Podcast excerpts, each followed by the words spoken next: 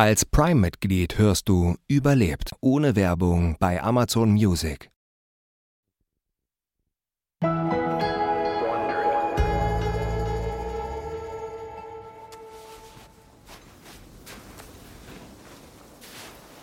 Es ist stockdunkel. Cass van der Revel ist erschöpft, aber sein Verstand ist noch erstaunlich klar. Vielleicht nicht unbedingt geschärft, aber seine Reflexe funktionieren noch. Nach 24 Stunden Klettern schmerzt sein Körper mehr als je zuvor. Aber er weiß, dass er weitermachen muss. Wer hier draußen auf dem Berg in dieser Höhe eine Pause einlegt, um sich auszuruhen, wacht mit großer Wahrscheinlichkeit nicht mehr auf. Es ist Kass erster Aufstieg auf fast 8000 Meter. Er war begeistert, als sein Freund Wilco van Rooyen ihn in das niederländische Norrit-Team eingeladen hat. Früher haben die beiden zusammen Häuser saniert. Auch mehrere Klettertouren haben sie schon gemeinsam absolviert. Die Risiken der K2-Besteigung waren Kass schon bekannt. Aber er kennt eben auch Wilko und weiß, dass er eine starke Führungspersönlichkeit ist. Er hat die Reise schließlich bis ins kleinste Detail geplant. Jetzt hat Kass ihn allerdings verloren. Irgendwo in den Weiten des Schnees, genau wie seine anderen Teamkollegen. Er ist komplett auf sich allein gestellt. Kass konzentriert sich auf den Vorsprung unter seinen Füßen. Wenigstens hat er das vom Vorstiegsteam verlegte Fixseil gefunden.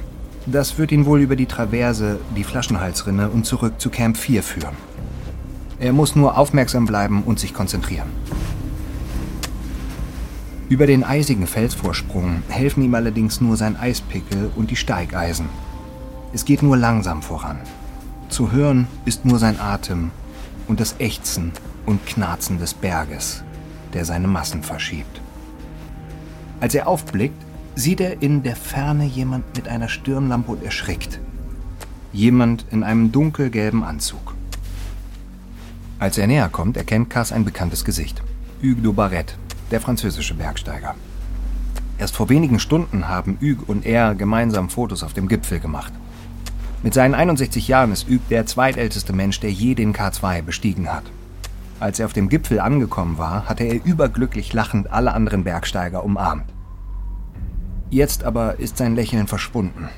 Er atmet schwer, das Gesicht an die Eiswand gepresst. Ihm ist schon vor Stunden der Sauerstoff ausgegangen. Hey alles gut bei dir? Ich bin zumindest noch da, aber geh du vor, du bist schneller als ich. Ich komm nach. Okay, aber lass dir nicht zu viel Zeit. Kass schnallt seinen Klettergurt ab, geht um den französischen Bergsteiger herum und dann weiter bergab. Er tastet sich durch die dunkle Nacht in den Bergen. Doch plötzlich ist das Seil zu Ende. Kass leuchtet mit seiner Stirnlampe nach unten und sieht, dass die Flaschenhalsrinne mit Schnee und Eistrümmern übersät ist. Es muss eine Lawine gegeben haben. Aber glücklicherweise hat jemand in der Nähe des alten Karabiners einen neuen reingeschraubt und ein Seil dran befestigt. Kass klingt sich ein und fängt an, sich rückwärts abzuseilen. Das Seil führt ihn bis zum oberen Ende der Flaschenhalsrinne, aber dann ist es zu Ende.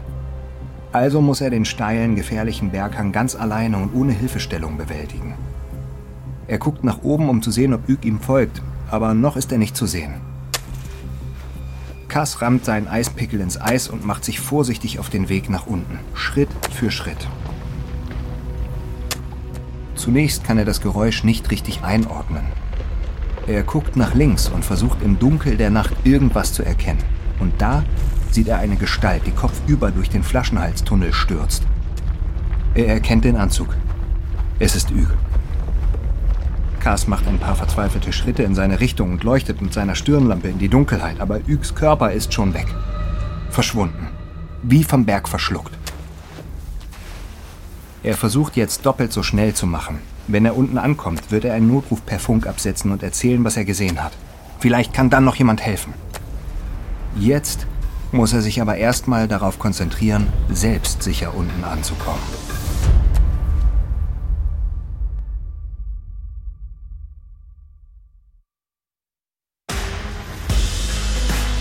Ich bin Matthias Weidenhöfer und das ist Überlebt von Wandering.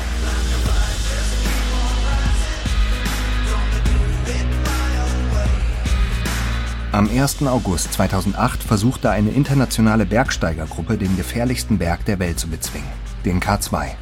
Nach nur 24 Stunden sind drei Menschen tot. Drei weitere haben sich in Seilen verheddert. Ihr Leben hängt jetzt wortwörtlich am seidenen Faden. Die anderen machen sich in der Dunkelheit auf den Weg nach unten. Nach Stunden in der sauerstoffarmen Todeszone haben sie kaum noch Kraft. In der Höhe bekommen sie Halluzination.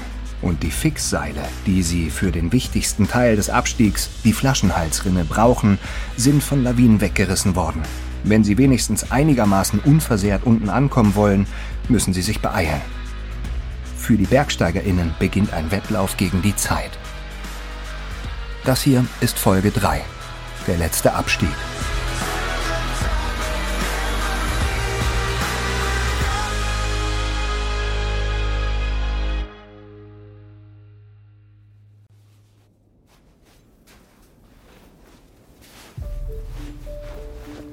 Pemba Sherpa erreicht Camp 4 mitten in der Nacht.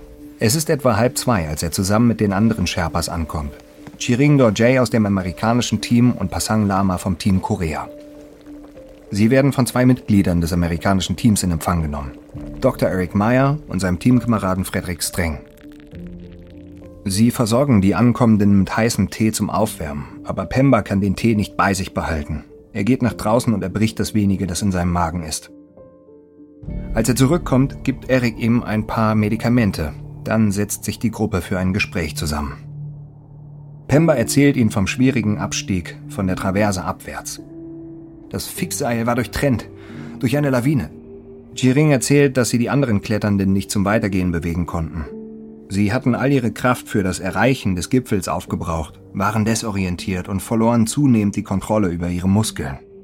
Wir wollten sie zur Traverse führen, aber sie sind immer wieder eingeschlafen und haben sich vom Seil abgeklingt. Es war eine Katastrophe. Wir konnten nichts mehr tun. Eric nickt. Alle kennen die Risiken einer Tour auf einen Berg wie den K2. Jeder muss seine eigenen Entscheidungen treffen. Niemand kann die anderen zu irgendwas zwingen. Pemba erzählt ihnen von den Bedingungen. So etwas hat er in seinen 20 Jahren als Bergsteiger noch nicht erlebt. Das gesamte Fixseil in der Flaschenhalsrinne war verschwunden, in Stücke gerissen und unter Schneemassen begraben. Sie mussten den Abstieg in der Dunkelheit fortsetzen, begleitet von den krachenden Geräuschen des Seraks über ihn. Eine Lawine hätte Passang fast mitgerissen, aber Chiring Jay hat ihn gerettet. Als sie unten angekommen waren, haben sie versucht, die anderen über Funk zu warnen, aber es kam keine Antwort. Schweren Herzens sind sie dann weitergezogen, die letzten Stunden, zu Camp 4. Auch die Amerikaner haben schlechte Nachrichten. Drei Bergsteiger sind ums Leben gekommen, darunter Rolf Bay aus dem norwegischen Team. Sie wurden von einer Lawine mitgerissen. Pemba fragt, ob sie irgendwas von seinen niederländischen Nord-Team-Kollegen gehört haben, Wilco, Kass und Jer. Leider nicht. Pemba weiß, dass sie alle hervorragende Bergsteiger sind. Sie waren so gut vorbereitet wie kaum jemand anderes auf dem Berg aber niemand ist auf eine Nacht in der Todeszone vorbereitet, in der die Temperaturen bis auf minus 30 Grad sinken können. Pemba geht zum Zelt, das er mit Jer McDonald teilt. Aber als er dessen leeren Schlafsack und all seine Sachen sieht, übermannt ihn die Traurigkeit. Jer ist ein enger Freund. Sie haben gemeinsam den Mount Everest bezwungen und oft bis tief in die Nacht über das Leben und ihre Familien gesprochen. Jetzt ist sein irischer Freund allein auf dem dunklen Berg und schwebt in größter Gefahr. Die Vorstellung, alleine im Zelt zu schlafen, ist unerträglich für ihn. Pemba trinkt noch mal etwas Wasser und legt sich in einen Schlafsack. Er muss sich ausruhen und wieder zu Kräften kommen. Denn wenn sein Team bis morgen nicht zurück ist, muss er vielleicht noch mal hoch, um es zu retten.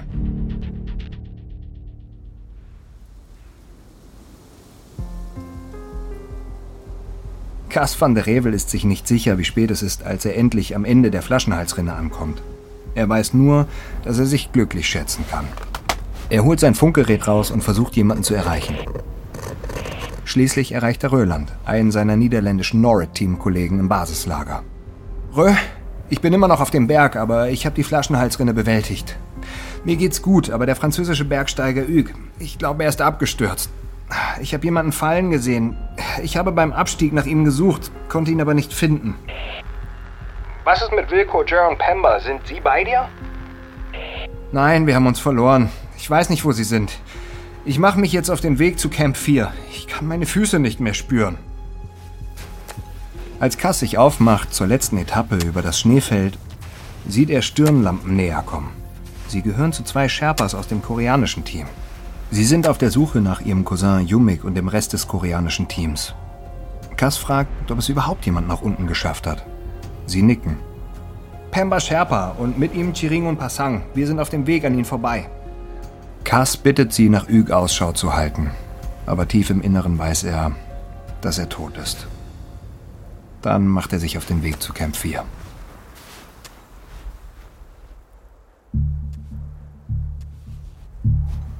Gomisun kämpft sich den Berg runter und atmet die eisige Luft ein. Ihre Sauerstoffflasche ist schon seit Stunden leer. Ab und zu sieht sie ganz weit vorne eine Stirnlampe aufleuchten. Sie gehört Mr. Kim, dem koreanischen Teamleiter. Sie haben Yumik und die anderen zurückgelassen, um einen anderen Weg für den Abstieg zu suchen. Jetzt allerdings weiß sie nicht mehr, wo sie ist.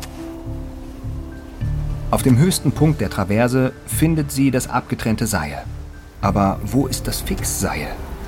Konzentrier dich, konzentrier dich.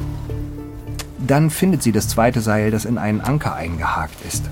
Von hier aus kann sie sehen, wie Mr. Kim unten die Flaschenhalsrinne absteigt. Sie klettert hinunter und bahnt sich mit ihren Eispickeln einen Weg bis zum langen, verwinkelten Schneefeld. Als sie hochschaut, sieht sie das Leuchten von Mr. Kims Stirnlampe nicht mehr.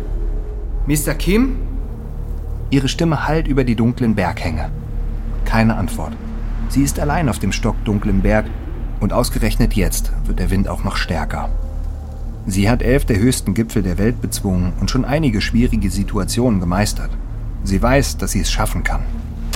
Aber als sie versucht, sich den Weg auf dem Eis zu ertasten, merkt sie, dass sie verwirrt ist. Sie hat komplett die Orientierung verloren. Plötzlich steht sie an einem zerklüfteten Felsvorsprung. Überall Eis und Schnee. Auf dem Weg nach oben ist sie hier nicht lang gekommen. Hat sie den falschen Weg genommen? Vorsichtig balanciert sie von einem Stein zum nächsten. Aber dann steckt sie in der Klemme. Sie kann weder hoch noch runter. Außerdem sieht sie jetzt gar nichts mehr. Sie weiß nur, dass sie kurz davor ist, von der Klippe zu stürzen. Sie sinkt auf einen Felsbrocken und stützt ihren Kopf in die Hände. Es ist so kalt, dass sie spüren kann, wie ihr Körper langsam runterfährt. Sie klatscht in ihre behandschuhten Hände, damit ihr Blut wieder durch den Körper gepumpt wird. Ihre Augenlider werden schwer. Sie ist so müde. Plötzlich sitzt sie an einem Holztisch. Ihr 83-jähriger Vater sitzt ihr gegenüber. Gomisun, alle sind so stolz auf dich. Südkorea ist so stolz. Sein Gesicht ist rund und warm wie die Sonne, einladend. Es zieht sie förmlich zu sich. Flieg zu mir. Sie reißt die Augen wieder auf. Sie darf nicht einschlafen. Sie muss etwas tun. Sie nimmt ihre Stirnlampe ab und prüft die Batterien. Vielleicht wird der Lichtstrahl jemanden zu ihr führen. Aber mit jeder verstreichenden Minute merkt sie, wie ihr Körper kälter wird und weiter runterfährt. Sie weiß, dass sie bald völlig unterkühlt sein wird. Und dann Lichter, die sich den Berg hoch bewegen. Mr. Kim? Didi! Es sind die Sherpas Zering und Big Pasang die Cousins von ihrem Lieblingssherpa Yumik. Didi ist ihr Spitzname. Auf Nepali bedeutet er große Schwester. Als sie näher kommen, ruft sie laut: Mr. Kim? Wo ist Mr. Kim?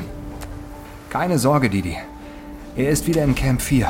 Er hat uns gesagt, dass wir nach dir suchen sollen. Und Yumik? Wo ist Yumik? Für einen Moment herrscht absolute Stille. Dann antwortet Big Passang zögernd. Er ist immer noch auf dem Berg. Ihr wird flau. Sie war diejenige, die Yumik dazu überredet hat, mitzukommen. Das ist ihre Schuld. Vielleicht sollte sie wieder hochklettern und ihn suchen. Aber sie kann gerade nicht klar denken. Yumik wird es schaffen. Er ist stark. Wir müssen dich jetzt erstmal zurückbringen zu Camp 4. Big Pasang zieht sie vom Felsen hoch und verbindet ihren Sicherheitsgurt durch ein Seil mit seinem eigenen. Am frühen Morgen um halb fünf kommen sie mit Gomisun am Zelt von Mr. Kim an. Er hat Tränen in den Augen. Vielen Dank, Zering. Vielen Dank, Big Passang. Die beiden nicken ihm respektvoll zu und gehen zurück zum Berg. Sie müssen Yumik finden.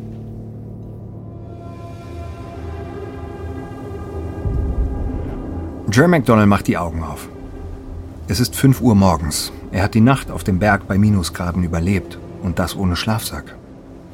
Über ihm taucht die Morgendämmerung die zerklüfteten Flanken des K2 in pfirsichfarbenes Licht. Jer kann kaum was erkennen.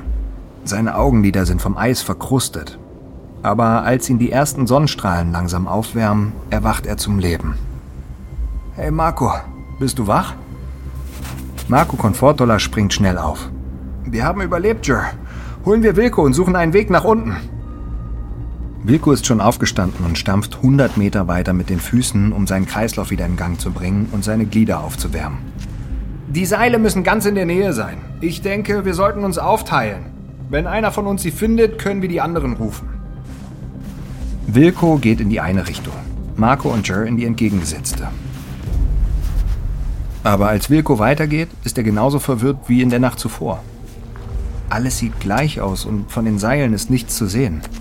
Sein Kopf dröhnt vor Kopfschmerzen. Warum ist das so schwer? Dann fangen die Bilder vor seinen Augen an zu verschwimmen und er begreift, was los ist. Durch das ultraviolette Licht der Sonne werden seine Augen regelrecht verbrannt. Daher kommen auch die Kopfschmerzen, unter anderem. Denn wahrscheinlich sammelt sich auch Flüssigkeit in seinem Gehirn an, wegen des Sauerstoffmangels. Im Fachjargon heißt dieser Zustand zerebrales Ödem. Wenn er irgendwie überleben will, muss er jetzt ganz schnell runter. Ob mit oder ohne Seil. Er geht schnell zurück zu Marco und Jer. Hört mal zu, wenn ich schneeblind werde, kann ich nicht mehr weitersuchen und ihr könnt mich in eurem Zustand nicht tragen. Ich muss einfach absteigen. Und dann macht Wilko sich auf den Weg, ohne sich zu verabschieden.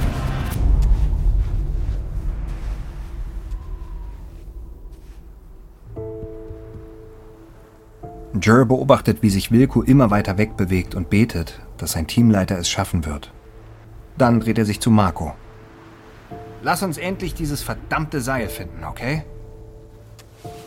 Sie verfolgen behutsam ihre Schritte zurück zum Bergrücken unter dem bedrohlichen Serak und überqueren ihn.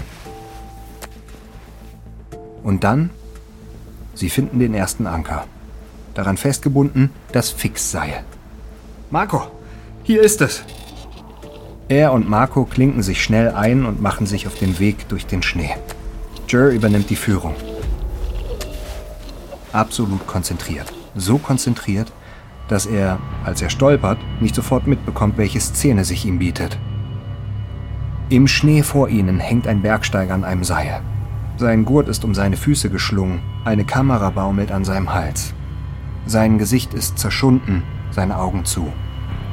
Ein anderer Bergsteiger hängt kopfüber direkt unter ihm, am selben Seil, und stöhnt vor Schmerzen. Knapp über ihn ein dritter Bergsteiger, verheddert wie eine Spinne, die sich im Netz des Berges verfangen hat. Seine Haut ist verfärbt, bläulich grau von den Erfrierungen. Ihm fehlt ein Stiefel, aber er lebt. Jur erkennt die drei sofort. Es sind der Sherpa Yumik Botei und zwei Bergsteiger aus dem koreanischen Team. Aber wie sind sie hierher gekommen? Vielleicht hat eine Lawine sie über die Kante gerissen. Mit schwacher Stimme ruft Yumik: Bitte, Sie, sieht jemand von euch meinen Stiefel?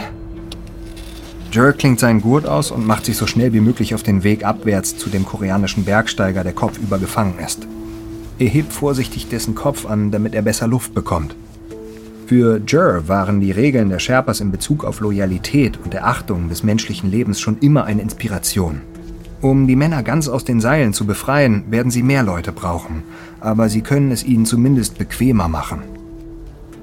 Er bittet Marco, ihm zu helfen, das Seil zu lockern. Er hat Angst, es ganz zu durchtrennen, weil dann alle den Berg hinunterstürzen könnten. Aber Marco findet ein Eispickel und ein Messer und schneidet damit schnell ein Stück Seil ab. Dann klemmt er den Eispickel in einen Spalt im Eis und macht das eine Seilende am Stiel fest. Das andere Ende bindet er um die Taille des Bergsteigers. Jetzt öffnen die beiden den Gurt des Mannes. Marco stabilisiert seinen Kopf. Jer lädt sich den baumelnden Körper auf und lässt ihn langsam herunter. Während sie sich um die Männer kümmern, flüstert Jer jedem einzeln ins Ohr: Alles wird gut. Wir helfen euch.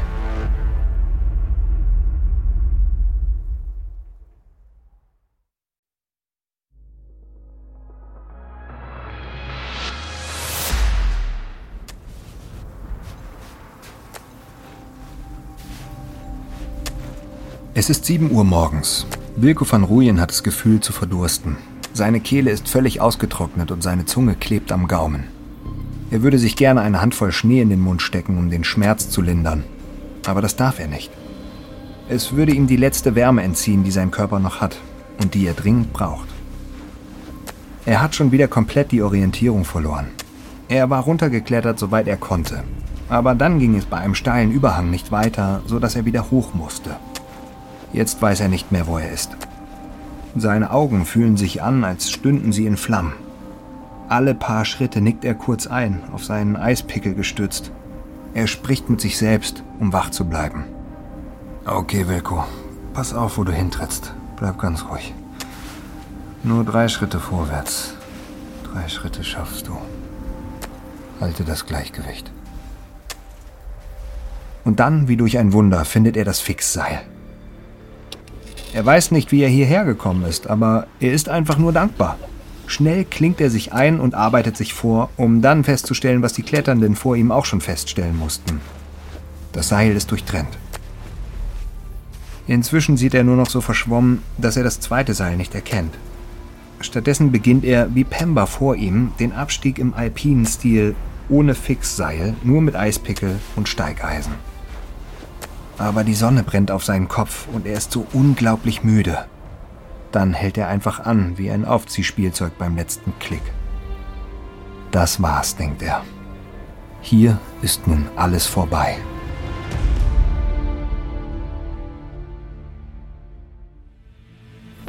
Marco Confortolas Kraft lässt nach.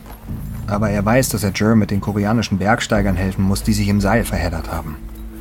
Trotzdem sind ihre Möglichkeiten begrenzt. Seit fast zwei Stunden sind sie hier und beide sind erschöpft. Aber Jer will einfach nicht aufgeben. Marco ist gerade dabei, einen Knoten zu lösen und schaut währenddessen hoch. Jer hat den ersten Kletterer vorsichtig auf den Schnee gelegt. Die koreanischen Bergsteiger, die noch im Seil hängen, können sich zwar nicht bewegen, aber zumindest haben sie es etwas bequemer. Plötzlich klettert Jer den Berg wieder hoch. Marco ist verwirrt. Was macht er denn da? Jer? Wo gehst du hin? Komm zurück! Aber Jer steigt einfach weiter hoch. Marco ruft nochmal, aber Jer dreht sich nicht um. Kurz danach verschwindet er unter dem Serak. Marco bleibt ungläubig zurück. Hat die frostige Nacht auf dem Berg Jer in den Wahnsinn getrieben? Soll er seinem Freund hinterhergehen?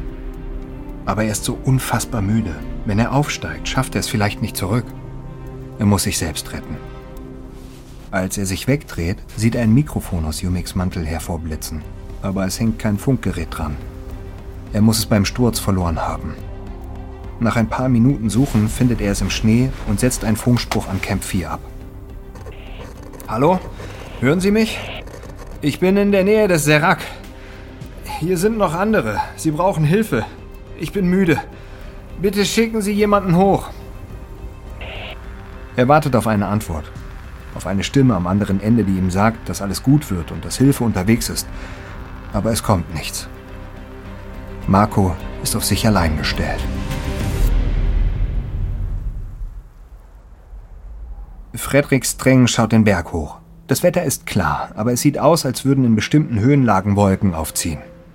Zusammen mit Dr. Eric Meyer aus seinem Team hat Streng die Wetterlage von Camp 4 aus beobachtet. Seit dem Morgengrauen halten sie nach weiteren Ausschau. Jetzt ist es schon Vormittag. Ab und zu haben sie kleine Gestalten hoch oben auf dem Berg gesehen, in der Nähe der Traverse. Aber seit Go Misun von den Sherpas hergebracht wurde, ist niemand mehr hier angekommen. Dann fällt Streng etwas Merkwürdiges auf. Eric, komm her. Siehst du das? Eric kommt aus seinem Zelt. Da über dem Serak. Es ist eine einsame Gestalt, die in die entgegengesetzte Richtung aufsteigt, nach Tibet. Die Höhe hat wohl seinen Verstand ausgehebelt. Kannst du erkennen, wer das ist? Aber der Bergsteiger ist zu weit weg und entfernt sich immer weiter. Daraufhin ruft Streng die anderen Bergsteiger zusammen, darunter Pemba Sherpa, der den Berg besser kennt als jeder andere. Sollten sie einen Rettungsversuch wagen? Aber alle sind sich einig, dass das zu gefährlich wäre, vor allem mit den unvorhersehbaren Lawinen und dem kaputten Fixseil. Sie sind zu wenige und haben nicht genügend Ausrüstung. Sie haben ja kaum genug Essen und Wasser für sich selbst hier in Camp 4. Ein Rettungsversuch wäre jetzt ein reines Selbstmordkommando. Sie müssen also erstmal hier bleiben.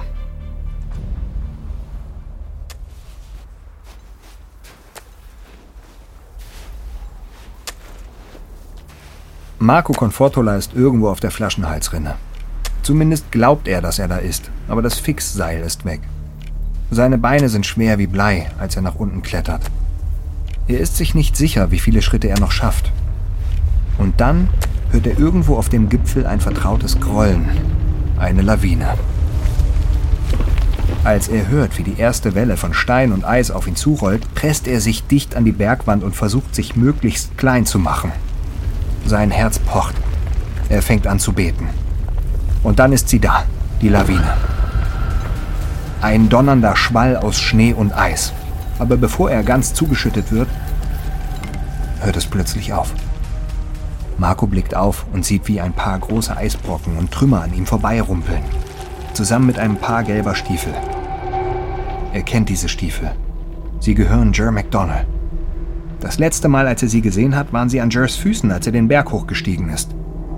Marco sinkt auf die Knie. Er kann nicht mehr weitermachen. Es ist einfach zu viel. Aber er kann nicht hier auf dem Berg sterben. Schwankend richtet er sich wieder auf und geht ein paar Schritte. Und dann fällt er wieder hin. Er ist zu schwach. Er kann nicht mal mehr seine Beine heben. Also krabbelt er auf allen Vieren. Zentimeter für Zentimeter kämpft er sich vorwärts. Dann tauchen aus den Wolken plötzlich zwei Gestalten auf. Er muss halluzinieren. Aber als die Gestalten näher kommen, erkennt er tatsächlich ihre Anzüge. Es sind zwei der Sherpas aus dem koreanischen Team. Yumiks Cousins. Zum ersten Mal seit mehr als 24 Stunden überkommt ihn ein Gefühl der Erleichterung. Dann wird er bewusstlos.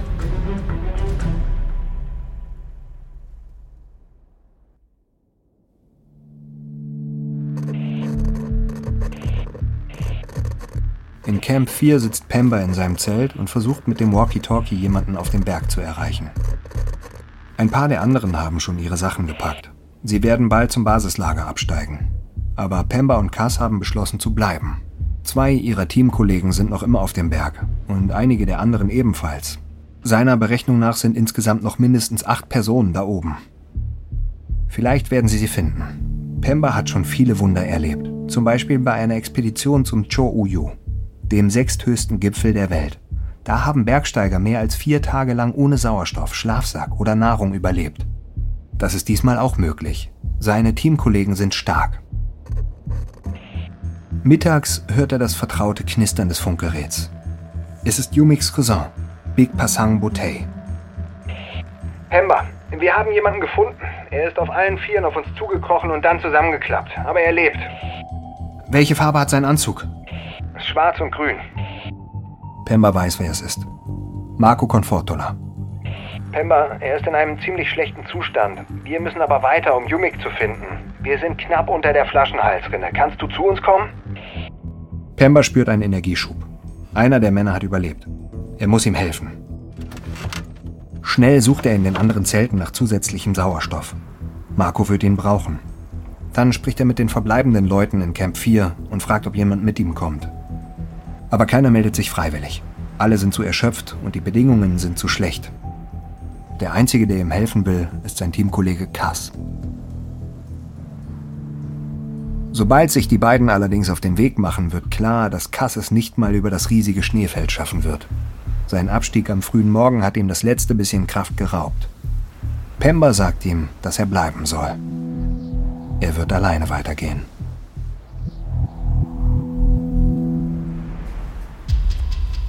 Wilko ist wütend auf sich selbst. Er hat den K2 monatelang studiert und wusste, dass der Abstieg der schwierigste und gefährlichste Teil sein würde. Warum hat er dann sein GPS-Gerät und sein Stroboskoplicht liegen lassen? Endlich hat er einen etwas flacheren Teil der Strecke gefunden, aber jetzt sind Wolken aufgezogen. Er bekommt Eiskörner in die Augen, sein Mund ist völlig trocken und aus seiner Wut wird langsam Angst.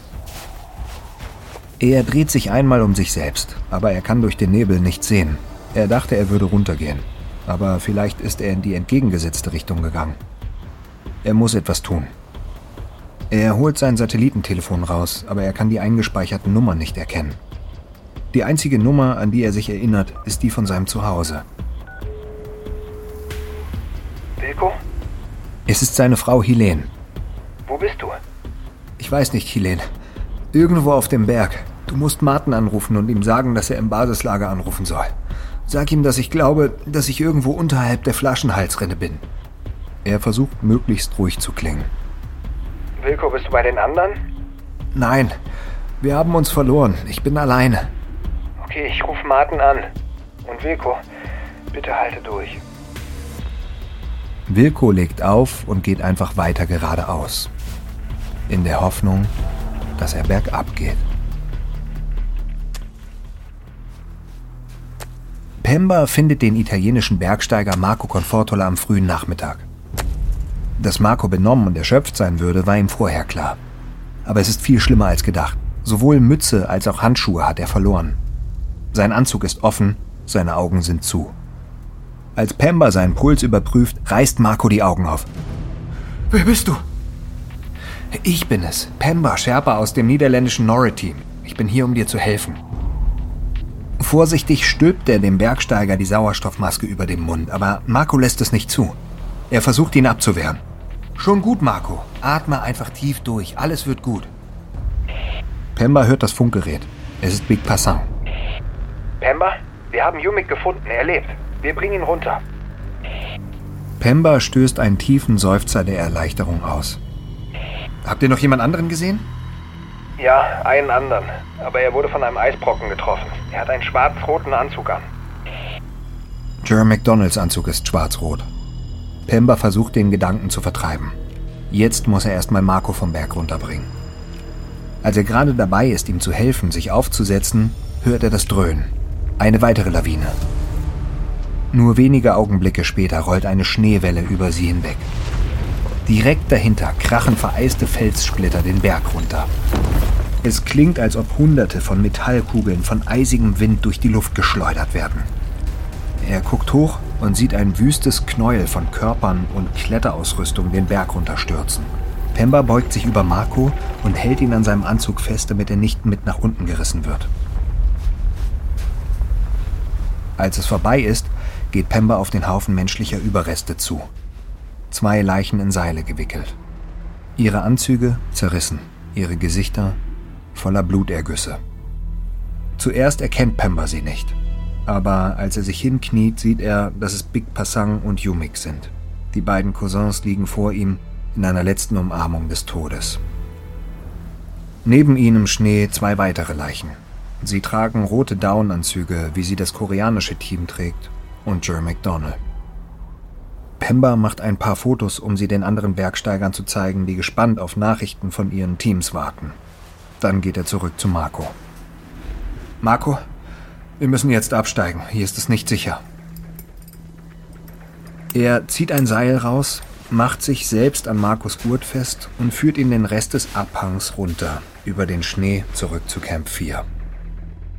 Als sie ankommen, erzählt Pemba dem koreanischen Team, was mit ihren Teamkameraden und den Sherpas passiert ist. Die Nachricht schlägt sich auf sie alle nieder. Aber ein Bergsteiger ist immer noch oben in der Todeszone. Wilko, Während Pemba oben war, kam aus dem Basislager die Nachricht, dass Wilko zu Hause angerufen hat.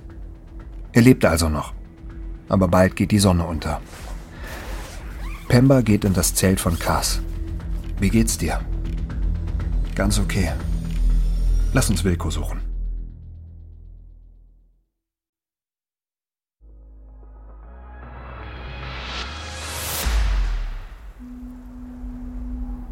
Die Todeszone hat Wilko van Rooyen an der Gurgel.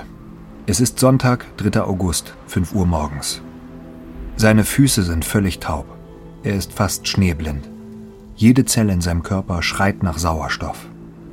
Aber er hat eine weitere Nacht überlebt, bei Minusgraden auf dem Berg in fast 8000 Metern Höhe. Nach dem Telefongespräch mit seinem Freund Martin am Abend vorher hatte er neue Kraft geschöpft. Dabei hatte das Satellitentelefon außerdem GPS-Koordinaten übermittelt, mit denen Martin jetzt versucht, Milkos Standort festzustellen. Halte durch, hatte Martin ihm gesagt. Denk an Helene und deinen Sohn, schlaf nicht ein. Er hat versucht, weiter voranzukommen. Da hat er die Leichen entdeckt. Eine zu seinen Füßen in einem gelben Anzug, die andere ein paar Meter weiter. Er wusste nicht, wer sie waren, aber es war zu spät, um woanders hinzugehen. Also hatte er sich eine Schneehöhle gegraben und sich reingelegt. Geschlafen hat er kaum, vielleicht eine Stunde oder zwei. Es war die längste Nacht seines Lebens.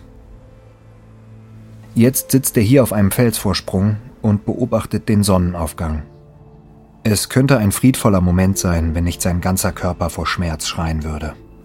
Die Ruhe des Berges, das Funkeln des Schnees. Nicht viele Menschen bekommen diese Ruheschönheit zu sehen. Aber er muss aufstehen. Bleib in Bewegung, hat Helene gesagt. Im Basislager verlässt Chris Klinky sein Zelt. Es ist der 3. August, kurz nach 5 Uhr morgens. Klinky hat die meiste Zeit der Nacht wachgelegen und mit seinem Fernglas den Berg abgesucht. Er war sich sicher, dass er in der Nacht davor jemanden da oben gesehen hatte. Jemanden mit einem leuchtend orangenen Anzug. Jetzt hofft er bei Tageslicht bessere Sicht zu haben. Klinky gehört zum amerikanischen Team. Er ist blond, stämmig und hat ein breites, freundliches Gesicht. Wenn er nicht gerade Berge besteigt, arbeitet er in einer Führungsebene bei American Express. Mit Risikomanagement kennt er sich also bestens aus.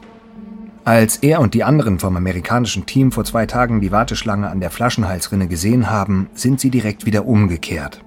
Ihnen war gleich klar, dass sie das Warten viel zu viel Zeit gekostet hätte. Gestern Morgen sind sie dann wieder am Basislager angekommen und haben hier schnell ein paar Teleskope und Ferngläser aufgestellt, um den Berg nach Überlebenden abzusuchen. Klinky blinzelt in die Morgendämmerung und schaut durch das Fernglas. Da ist er wieder. Ein kleiner orangener Punkt, der sich langsam seinen Weg über die Südwand des Berges bahnt. Röland, steh auf und komm schnell her, er ist wieder da. Röland gehört zum niederländischen Team. Seine vier Teamkameraden werden alle noch vermisst. Schnell springt er zum Teleskop. Das ist Wilkos Anzug. Aber was macht er da? Keine Ahnung. Es sieht aus, als ob er keine 100 Meter von Camp 3 entfernt ist. Klinky hört noch einen Schrei. Da ist noch ein Bergsteiger über Camp 3. Es ist einer der serbischen Bergsteiger. Es ist Kass. Sie sind ganz nah beieinander. Hol Pemba ans Funkgerät. Er ist in Camp 3. Hektisch sucht er die Frequenzen ab. Pemba, hallo, hörst du mich?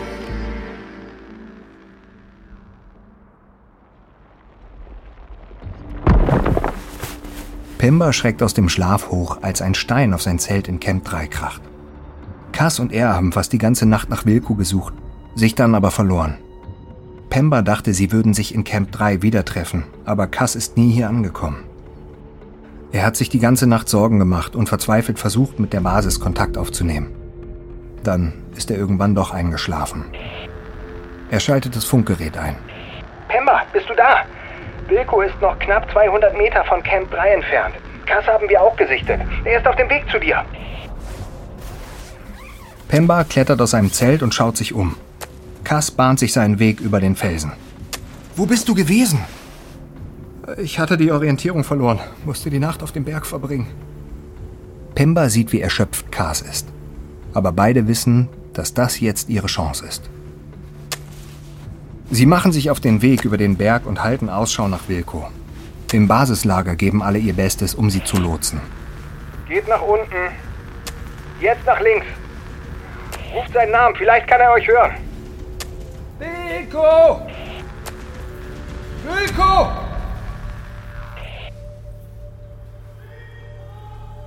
Wilko kann irgendwo ganz weit weg zwei flackernde Farbschimmer erkennen. Aber er ist sich nicht sicher. Sind es Zelte? Menschen? Oder hat er Halluzinationen? Dann hört er Stimmen, aber sie hören sich so an, als wäre er unter Wasser. Die Gestalten kommen näher. Einer von ihnen hat irgendwas Blaues an, der andere was Orangenes. Irgendwie löst das ein vertrautes Gefühl bei ihm aus, aber er kann es nicht einordnen. Er taumelt auf sie zu, aber er spürt seine Füße nicht mehr. Plötzlich realisiert er, dass es Bergsteiger sind. Sie sind keine 200 Meter mehr von ihm weg. Auf einmal ist er wieder ganz klar. Ach du Scheiße, das ist Kass. Wilko stolpert nach vorne, direkt in die offenen Arme von Kass. Sie schreien vor Freude und Kass fängt an zu weinen. Ich hätte nicht gedacht, dass wir uns jemals wiedersehen. Pemba meldet sich wieder beim Basislager. Wir haben ihn. Er ist hier. Wilko lebt. Wilko lebt! Wir kommen zu euch und bringen Sauerstoff mit. Nein, dafür ist keine Zeit. Wir kommen runter. Pemba und Cass helfen Wilko zurück zu Camp 3. Wilko bekommt Sauerstoff. Cass setzt Teewasser auf. Sobald ihre Körper wieder hydriert sind, drängt Pemba das Team weiterzugehen. Sie müssen nach unten, bevor es dunkel wird. Okay, Leute. Wir müssen jetzt los.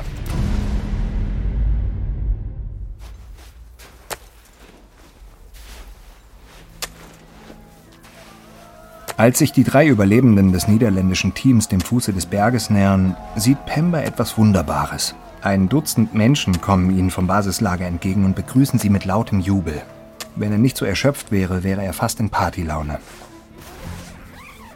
Eric Meyer bringt sie schnell in das große niederländische Zelt, das er zu einer medizinischen Notfallstation umfunktioniert hat. Die Köche setzen Wasser auf, um Hände und Füße der Männer zu wärmen. Chiring Dorjay und ein paar andere Sherpas kommen zu ihnen ins Zelt. Pemba nippt an seinem Tee, während Chiring ihm erzählt, dass seine Familie schon Bescheid weiß, dass Pemba in Sicherheit ist. Eric verabreicht Wilko und Cass einen Medikamentencocktail, um die Symptome von Schneeblindheit, Sauerstoffmangel und Erfrierungen zu lindern. Dann spritzt er ihnen Morphium gegen die Schmerzen. Die beiden Bergsteiger sehen von der Tour gezeichnet und gealtert aus. Die Haut in ihren Gesichtern ist grau und schlaff, als hätte der Berg ihnen zehn Jahre ihres Lebens genommen. Um Kass Hände steht es besonders schlecht. Die Finger seiner linken Hand sind grau und steif, von lila Streifen durchzogen. Wilko fragt nach den anderen. Sie erzählen ihm, dass elf Menschen ihr Leben auf dem K2 verloren haben. Danach sagt niemand mehr etwas. Die meisten von ihnen haben Freundinnen und Teamkameradinnen verloren. Es ist eine der schlimmsten Tragödien der Geschichte des K2. Pemba steht auf und geht zu seinem Zelt. Er muss eine Weile mit seinen Gedanken allein sein.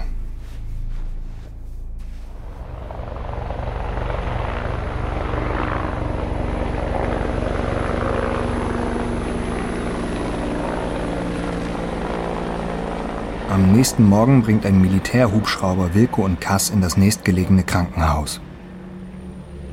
Einen Tag später holt ein zweiter Hubschrauber den italienischen Bergsteiger Marco Confortola ab. Marco ist als letzter im Basislager angekommen, erschöpft und am Ende seiner Kräfte, aber noch am Leben. Als das Geräusch der Rotoren verklungen ist, begleitet Pemba einige der anderen Überlebenden zum Art Gilkey Memorial. Gilkey war ein Bergsteiger, der 1953 auf dem K2 starb. Seitdem schmücken die Menschen den Steinhaufen mit Tafeln und Fahnen im Gedenken an alle, die auf dem K2 gestorben sind. Einer der serbischen Bergsteiger hat zwei Aluminiumtafeln angefertigt. Eine für seinen Teamkameraden Bren Mandic und eine für Jer McDonnell. Dass er seinen Freund Jer verloren hat, macht Pemba schwer zu schaffen. Schließlich war es der Ire, der ihn ins Team geholt hatte. Pemba sieht ihn noch genau vor sich, wie er auf dem Gipfel herumspringt und die irische Flagge schwenkt. Nachdem sie die Tafeln aufgehängt haben, beobachten die Hinterbliebenen schweigend, wie sie im Wind gegeneinander klirren und das Klimpern dabei über die trostlose Landschaft hallt.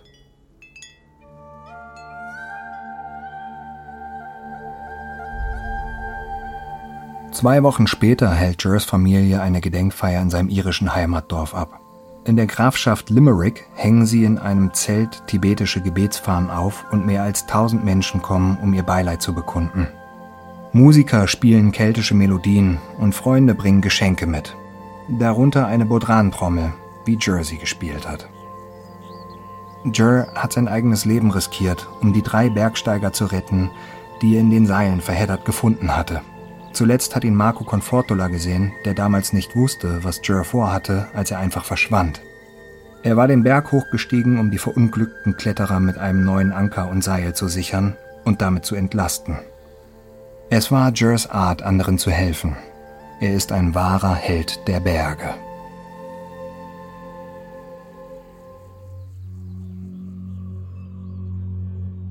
Die Genesung von Jers beiden Kollegen aus dem niederländischen Team zieht sich hin. Vor allem für Wilko, dem wegen Erfrierungen dritten Grades alle Zehen amputiert werden müssen. Von seinem Krankenhausbett aus versucht er, die Fragen der Reporter zu beantworten, obwohl er erschöpft ist und starke Schmerzmittel bekommt. Sie wollen wissen, was schiefgelaufen ist. Er erzählt ihnen, dass die Zusammenarbeit mit anderen Teams das Problem war. Seiner Meinung nach hätte das niederländische Team versuchen sollen, den Gipfel auf eigene Faust zu erklimmen. Er glaubt, dass das gemeinsame Fixseil für die Verzögerung an der Flaschenhalsrinne gesorgt hat und damit letzten Endes auch für den fatalen Massenabstieg im Dunkeln. Ein Jahr später schreibt er ein Buch über seine Nahtoderfahrung. Es heißt Surviving K2. Drei Jahre nach der Tragödie bezwingt er den höchsten Gipfel der Antarktis. 2014 wagte er es dann zum ersten Mal seit dem Unglück wieder auf einen 8000er. Er reist in den Himalaya, um den Cho-Yu zu besteigen. Wenn er nicht gerade Berge erklimmt, lebt er mit seiner Frau Helene und seinen zwei Söhnen in einer umgebauten Scheune in Utrecht in den Niederlanden. Der italienische Bergsteiger Marco Confortola braucht nach den Erlebnissen viel Geduld, bis er sich wieder so erholt hat, dass er wieder bergsteigen kann. Ihm werden fast 8 cm seines Fußes und die meisten seiner Zehen entfernt. Er muss das Laufen wieder neu lernen, was fast ein Jahr dauert. Aber kurz darauf fängt er wieder mit dem Bergsteigen an. Bis 2018 kommen noch einige Sterne zu seinem Ringtattoo um seinen linken Bizeps dazu. Damit erinnert er an all die 8500 Meter hohen Gipfel, die er erklommen hat. Die südkoreanische Bergsteigerin Go Mi-sun hatte nicht so viel Glück. Ihr Ziel war es, als erste Frau die 14 höchsten Berge der Welt zu besteigen. Aber nicht mal ein Jahr nachdem sie den Gipfel des K2 erreicht hatte, passierte eine weitere Tragödie. Beim Abstieg vom Nanga Parbat, dem neunthöchsten Berg der Welt und ihrem elften Gipfel, kam sie in einen heftigen Eissturm. In tiefster Dunkelheit stürzte sie von einer Klippe in den Tod. Ihre Leiche wird geborgen und zurück nach Korea gebracht, wo sie im Kreise ihrer Lieben beigesetzt wird. Cecilia Skog, die andere Bergsteigerin, die am 1. August auf dem Gipfel war, kehrt voller Trauer nach Norwegen zurück. Sie hat ihren Mann auf dem K2 verloren. Schuldgefühle plagen sie immer wieder. Hätte sie zurück auf den Berg gehen sollen, um nach Rolf zu suchen? Hat sie wirklich alles getan? Sie hat immer noch die Mundharmonika, die Rolf mit auf den K2 genommen hatte. Ein Jahr nach der Tragödie spürt sie wieder den Ruf der Wildnis und erobert Grönland auf Skiern. Im Jahr 2010 durchquert sie zusammen mit dem amerikanischen Forscher Ryan Walter zum ersten Mal die Antarktis ohne fremde Hilfe. Im selben Jahr tauscht sie ihre Downjacke gegen ein paillettenbesetztes Top ein, um bei Dancing with the Stars aufzutreten. Sie erzählt der Presse, dass sie für Rolf tanzt. Cecilia bezwingt noch zwei weitere Achttausender, doch zum K2 kehrt sie nie wieder zurück. Im Oktober 2008 steht Pemba Gijay Sherpa mit seiner Frau und seinen beiden Kindern vor einem Altar im Maitreya-Kloster, einer heiligen Stätte in Nepal. Der Geruch von Weihrauch erfüllt die Luft. Pemba presst die Hände zusammen. Seine Finger zeigen nach oben. Für Pemba war es schwer, die Tragödie auf dem K2 zu verarbeiten. Heute ist er zum Beten ins Kloster gekommen. Mit der Energie des Strebens nach dem Bodhisattva-Weg, mit einem Gefühl tiefen Respekts und mit so vielen Körpern wie Atomen der Welt, verbeuge ich mich vor euch allen, die ihr Buddhas als real visualisiert. Pemba und seine Heldentaten am K2 sind weithin bekannt. Kurz nach seiner Rückkehr vom K2 wurde er zu einem der Abenteurer des Jahres vom National Geographic ernannt. Aber die Aufmerksamkeit ist ihm nicht zu Kopf gestiegen. Getreu seinen Sherpa-Idealen hilft Pemba auch in den kommenden Jahren das Leben von BergsteigerInnen im Himalaya zu retten. Unter anderem als Ausbilder für das Höhenbergsteigen. Er denkt oft über die K2-Tragödie nach. Aber er weigert sich, dem Berg die Schuld zu geben. Einem Schriftsteller sagte er, die Leute nennen ihn Todesberg, weil sie nicht gut vorbereitet sind, nicht genug Erfahrung haben, nicht genug trainiert sind. Aber das stimmt nicht. Der K2 ist ein sehr schöner Berg.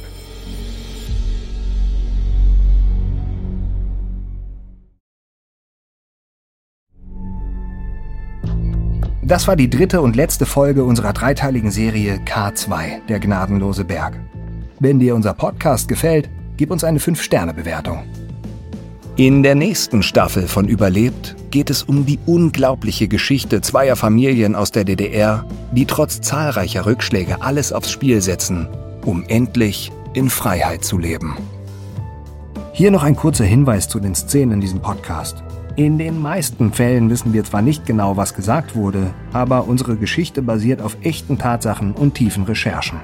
Wenn du mehr über die Tragödie am K2 erfahren möchtest, empfehlen wir dir das Buch The Summit How Triumph Turned Tragedy on K2's Deadliest Days von Pat Felvey und Pemba Giljay Sherpa oder auch das Buch Kein Weg zurück Leben und Sterben am K2 von Graham Bowley. Unser Filmtipp zum Thema ist die Dokumentation The Summit Gipfel des Todes unter der Regie von Nick Ryan. Überlebt ist eine Produktion von Munk Studios für Wandery. Ich bin Matthias Weidenhöfer. Simon Worrell hat diese Geschichte geschrieben. Bearbeitet wurde sie von Maura Walls und Brian White. Samira Kügler und Katja Reister haben die Folge übersetzt und adaptiert. Produzentin von Munk Studios Ilona Toller. Das Sounddesign haben Joe Richardson und Martina Weber gemacht. Für Wondery Producer Simone Terbrack, Patrick Fiener und Tim Kehl. Executive Producer Stephanie Jens, Jessica Redburn und Marshall Louis.